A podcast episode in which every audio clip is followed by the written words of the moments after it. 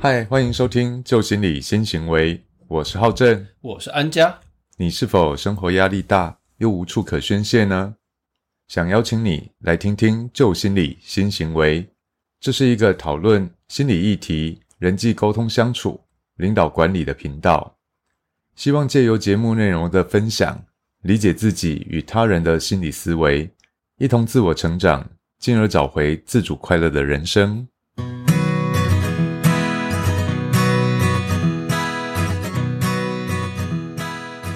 前阵子哦，我们工作室啊收到通心粉 w i n n i e 的来信，鼓励跟询问哦，内容如下。他提到说：“哎，两位老师好，我叫 w i n n i e 不知道老师们是否还有印象呢？”有，我们都记得你 w i n n i e Hello，没错。那 w i n n i e 呢提到说：“我啊任职于南部某公司的屏保工作，先前参与两位老师整天六个小时的实体课程，那想对老师的授课进行回馈哦。老师们的课程内容呢扎实啊，那除了理论以外呢，又充满生活化的实际案例。”真的很有共鸣哦！我上课啊，时不时的一直点头啊，点到下课的时候，回家竟然发现，哎，我的脖子啊会酸呢，这么严重？对，但他有挂号写说，哈，虽然这是夸饰法，但是呢，对老师们所提到的例子啊或状态啊，真的很有感。嗯，那课程中还安排相关的活动演练呐，让我们的体感经验啊收获满满，更让我察觉到自己平时沟通相处时上面的盲点哦，所以非常开心能够参与到两位老师课程。内容啊充实又实用以外，两位老师上课啊更是风趣活泼，都没有冷场，更不会像之前上过的课啊，我都超级想睡觉。嗯，真心觉得六小时的时间啊，真的太短了，超级期待有机会再上上老师的课程喽。嗯，上课过程当中呢，他不好意思打扰老师休息啊，所以其实没有开口请教。这次来信呢，主要啊就是想请教一个一直以来啊困扰我许久的问题哦。他的状况大概是这样子的哦。在工作上呢，有位资深同仁啊，他讲话都比较大声，而且动作啊也会相对的比较夸张啊。跟他沟通的时候呢，我都会感觉到有很大的压迫感。但是啊，我会为了工作氛围的和谐，尽量压抑，不表现出自己的情绪啊。此外呢，这位资深同仁啊，除了资深以外呢，他更知道老板们的习性，也更懂得如何赢得主管们的信任。也因此啊，在工作上，他常常将自己当成地下主管哦。对其他同仁啊，会颐指气使啊，命令他人，指责他人，更常常会将他的工作啊转嫁给其他同仁呐。哦，那下面重点来喽。而最近啊，他会把目标啊转向我，常常会刻意啊在办公室跟我沟通的时候啊提高音量，仿佛啊要刻意让全世界都知道，并且毫无遮掩的要将主管指派给他的工作啊直接转嫁给我。而实际上啊，我却明显的感觉到是他不愿意承担的工作哦。在这过程当中啊，我都试着理性的跟他沟通，并且婉拒。但是呢，他只要觉察到我有拒绝他的意图啊，他的声量啊就更加的大声，动作呢就更加的浮夸，甚至啊用极端的言语啊以及行为啊来制造我的压力啊。例如哈，他会刻意讲话酸言酸语的来讽刺我，并说他有多可怜啊，被我无视啊。又或者是突然情绪失控的在办公室里大声咆哮，指责我说我态度啊跟配合度都很差。要去找主管说我工作态态度不佳，所以啊，现在几乎每天上班啊，都得承受这样的情绪勒索与压力啊。坦白说，我很喜欢我现在的工作，也觉得公司跟其他同仁啊都很好。但是呢，就除了这位同仁以外啊，我现在只要一想到要上班，得面对这位同仁啊，就觉得很痛苦。请问一下两位老师啊，我应该怎么办才好呢？哇，看完这封信哦，真的。前半部我们真的觉得非常开心哦，非常感谢 w i n n i e 的支持啊，对我们课程的肯定哦。嗯，没错，这是真的哦。因为坦白说，有各位的支持跟鼓励哦，才是我们持续往前的动力哦。但后半部的部分听起来其实会呃心情突然急转直下。没错，其实这个状况其实我相信不是只有 w i n n i e 会遇到哦，其实蛮多人在工作职场上都会遇到这个状态，就是我们常讲的叫职场霸凌或情绪勒索的状态。嗯，这是在我们辅导的公司或企业，几乎每一间都会听闻。有的是主管对同仁会采取这样的模式，也有同仁对同仁之间的哦，就像维尼一样，受到资深同仁的一些影响啊。嗯哼，对啊，这的确蛮常见的。诶那我好奇的想问一下，浩正啊，像你觉得职场霸凌或者是会情绪勒索人呢？他是个混蛋吗？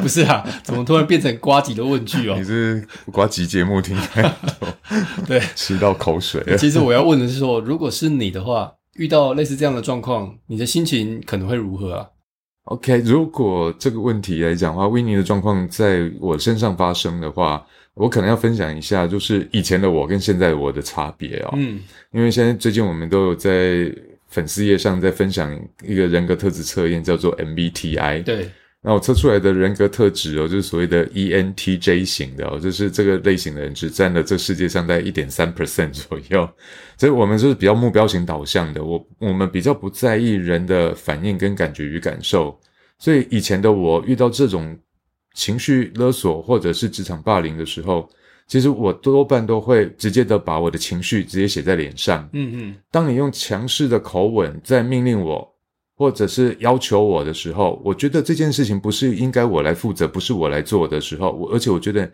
你没有立场，你是凭什么要我来做这件事的时候，我的口吻会非常毫不掩饰、非常强势的回绝对方。嗯哼，对我直接会摆起脸色，毫不犹豫的直接告诉你，这不是我的工作，这不是你的工作吗？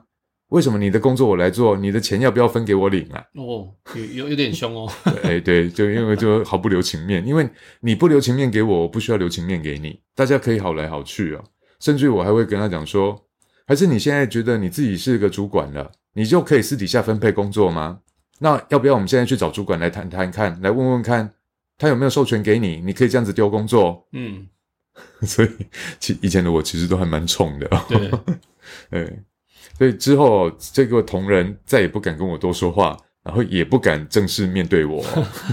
真的，这个的确蛮像好正某一个层面的作风啊。对，就认为说，哎，我对你客气哦，你不要当做理所当然哦。对，因为我只要遇到“凭什么”这三个字的时候，我情绪就会暴怒。嗯，的确，对，那现在呢？我学了心理学之后，因为后来发觉这样的行为应对模式，工作上处理或许可以很得心应手，但是在人际相处沟通上来讲，其实有很多的会有一些阻碍出现。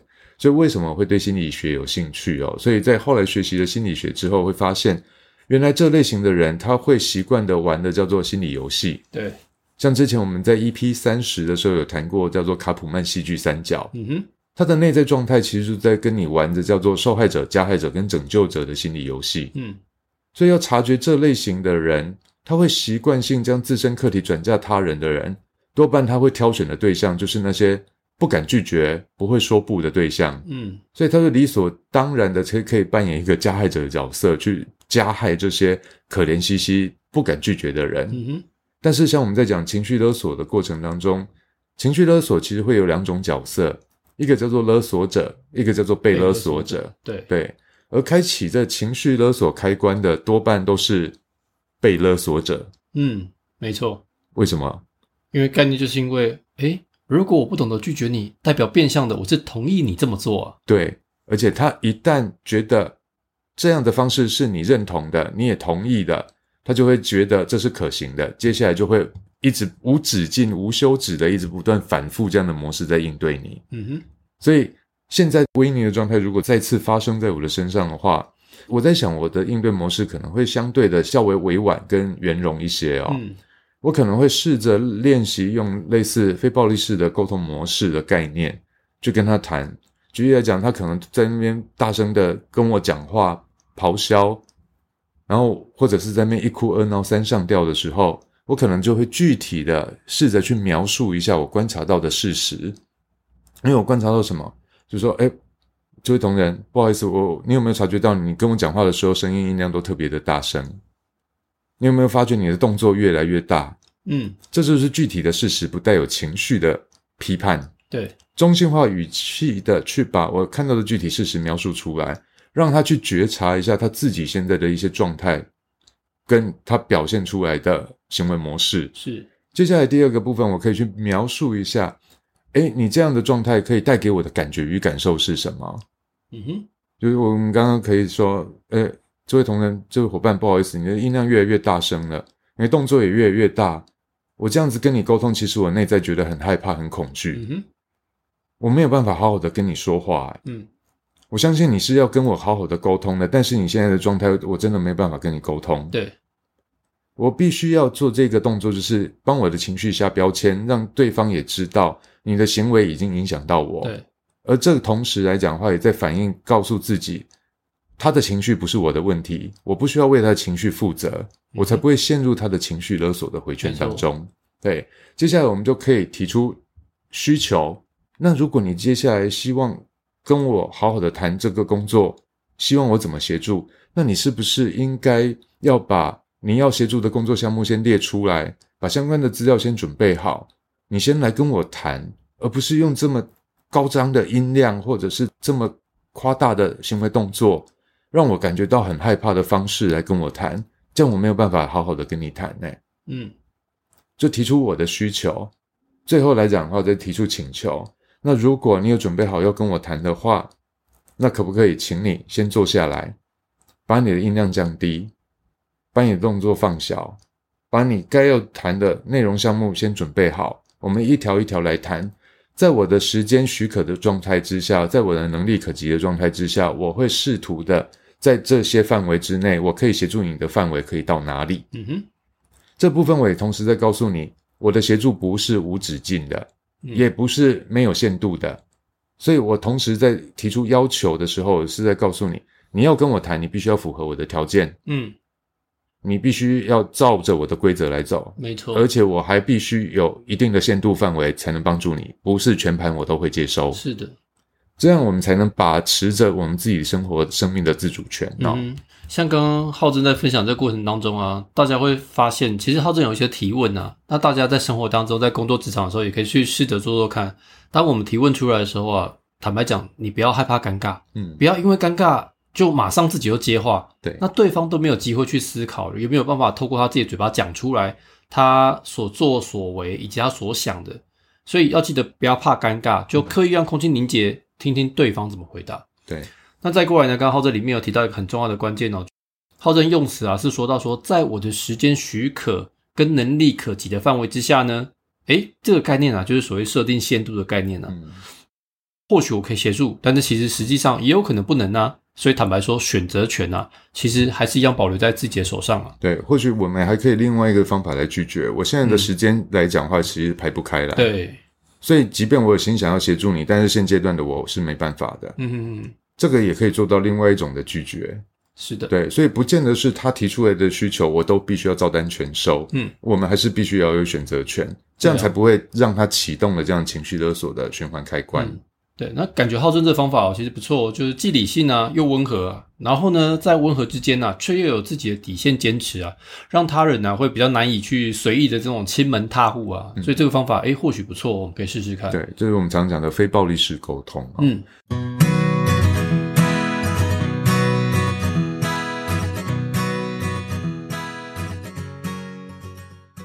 那恩佳你呢？如你你会如何看待这样的事情？嗯，坦白讲哦，我回想过往啊，像我的个性对同事应该算是这种。温良恭俭让的这种个性呢？等一下，等一下，哎，有问过我吗？我说过，这是谁说的？我个人自我感觉良好。对，开玩笑。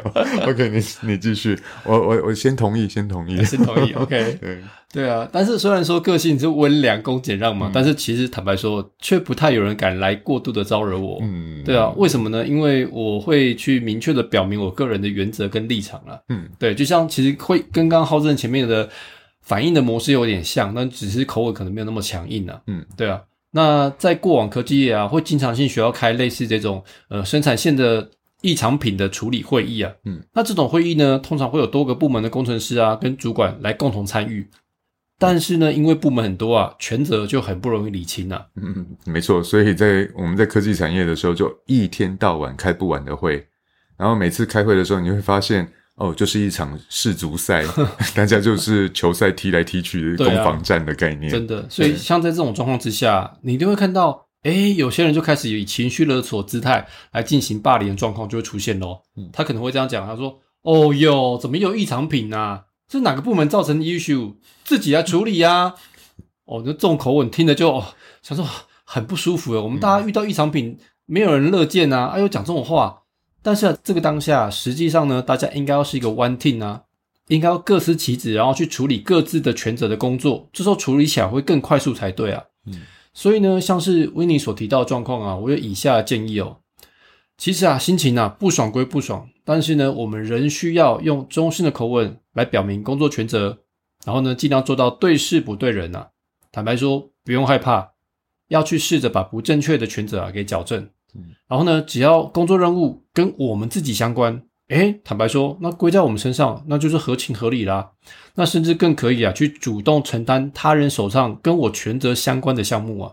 的确，对啊，这样子其实会有一个很好的现象哦，就会达到这个鱼帮水，水帮鱼的概念啊。而且这样还可以营造伙伴之间的同盟感哦。嗯，同事呢，铁定会觉得，诶维尼啊，每次跟你合作啊，都很愉快。诶那下次啊，如果有任何跟我相关的项目啊，来找我。我一定会帮你。这个同盟感的营造啊，是非常非常重要的哦。我我这边补充一下安家这边谈的一个议题哦，因为很多人其实都很害怕承担过多的责任，所以都会习惯的要甩锅。但是我们这边来讲，有谈到一个，就是只要在跟我工作权责相关的时候，我主动去承担这个部分。第一个，我承担起责任来；第二个，我在增加我的 know how 的建构。第三个人际脉络的建立，嗯嗯，因为就会让你自己在承担这些责任的过程当中，去找到更多的解决问题的方法，嗯，跟方式，嗯，你的 know how 就是在这些解决问题的过程当中，无形当中在累积，没错，你的舒适圈就一直不断在扩大。第二个就是我主动在协助问题的承担跟解决的时候，第一个人家对你的口碑会增加，再来就是人际关系上面，大家对你就会有正向的回馈。你帮过人家，人家下次有遇到问题的时候，也会主动的愿意来协助你。对啊，这个让我印象蛮深刻的啦，就是因为之前我个人也都会有这样做，所以其实有时候遇到一些困难跟状况的时候呢，大家都会变成说：“哎，我曾经跟你有共事过，而且其实你都蛮互相的，就有有一种同盟感给营造出来。那当你遇到困难的时候呢，别人呢也会比较乐意来帮助你喽。没错，嗯嗯。不过呢，下一个议题啊，我是我比较在意的，哦就是 Winnie 的信里面啊，最后有提到说，对于这件事情的感受啊，内心呢已经产生了上班时候的这种痛苦啊跟焦虑感啊，诶，那这个久而久之啊，可能会有不良的影响哦。所以呢，我这边呢再多以下两点的建议哦。第一个建议呢，就是我们可以先去做到心理的预演，而第二点呢是活用 AI 的脑思维啊。那我个别来说明一下，这意思是什么？第一点，心理预演啊。指的是，我们可以先把最糟的状况啊，在脑海里面呢，先想过一遍，看看自己能否承受。例如啊，假如当对方又在颐指气使的时候呢，我们中性的坚持自己的原则哦。当过程当中呢，对方的言语啊，可能越来越不堪，但是呢，自己都冷静应对，将这些害怕的状况啊，在脑中播放一次，越逼真越好。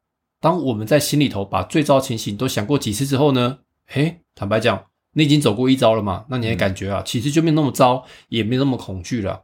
当下一次遇到的时候啊，心中 always 啊，可能会想说：哎，不就只是这样而已吗？嗯，这个部分我可以顺便再补充一点点，就是刚刚 Winnie 的信件当中有提到，他会试着以和谐为主，所以他会试图表现来都是一种平静。对，但这种平静其实都是自我的压抑。情绪性的压抑，但是其实会让对方会察觉得到，其实你在害怕或恐惧。没错，他这样的情绪的，所以你没有去把这样的情绪疏解掉的话，它会一直累积在你体内。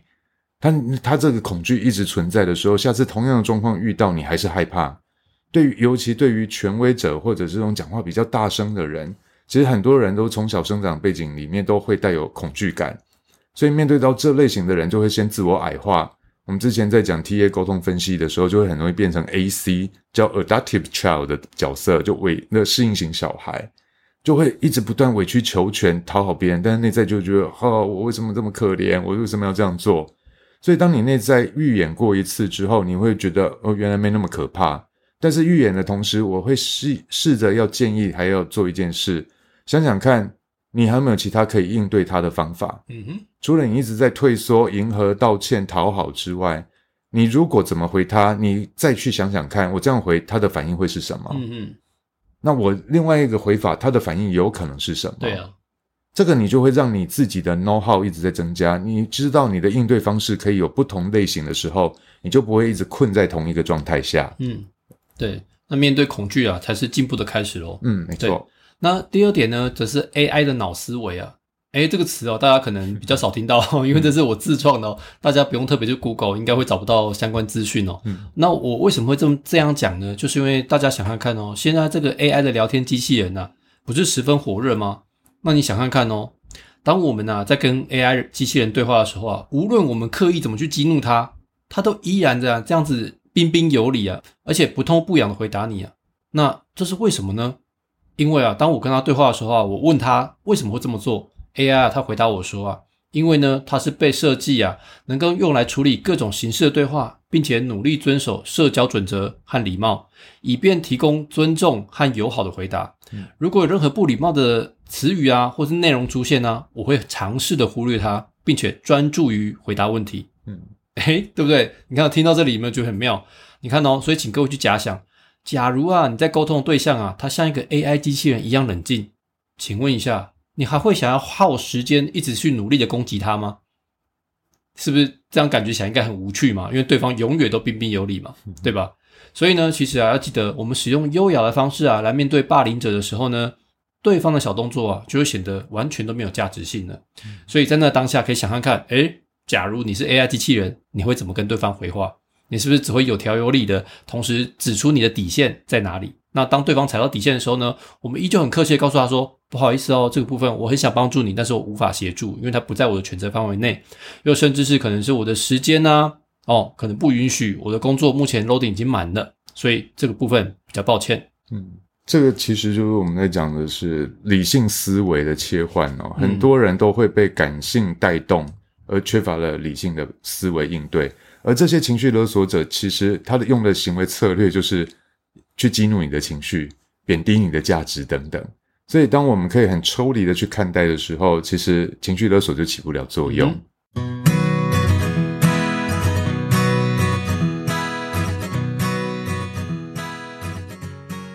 OK，好，那节目最后我们一样来做个简单的 summary 啊。呃，遇到这样的职场霸凌跟情绪勒索来讲的话，我们会比较建议可以练习的就是非暴力式沟通的四步骤：观察、提出自我的感觉与感受，再来就是提出我的需求，最后提出我们相关的合作请求共识。嗯，那观察的部分来讲的话，也包含观察对方在玩的什么样的心理游戏。所以我必须开始，也要第二个动作，我们要学着做设限。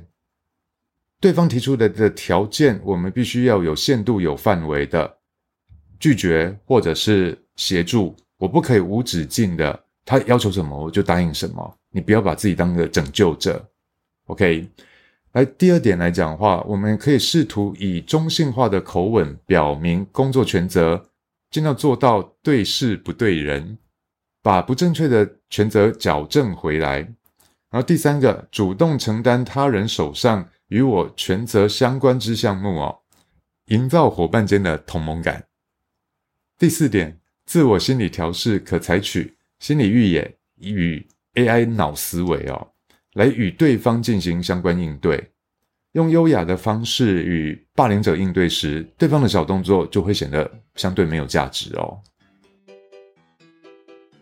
希望这节内容哦，对 w i n n i e 以及正在收听的你哦有所帮助。如果呢你喜欢我们的节目，也别忘了分享给你的亲朋好友们，也请记得订阅、追踪与五星支持哦。记得一次刷五颗星哦。未来将持续分享更多生活案例、技巧与有趣的议题，让我们一起研究心理，改变行为，从新思维开始，旧心理新行为。我们下次见喽，拜拜，拜拜。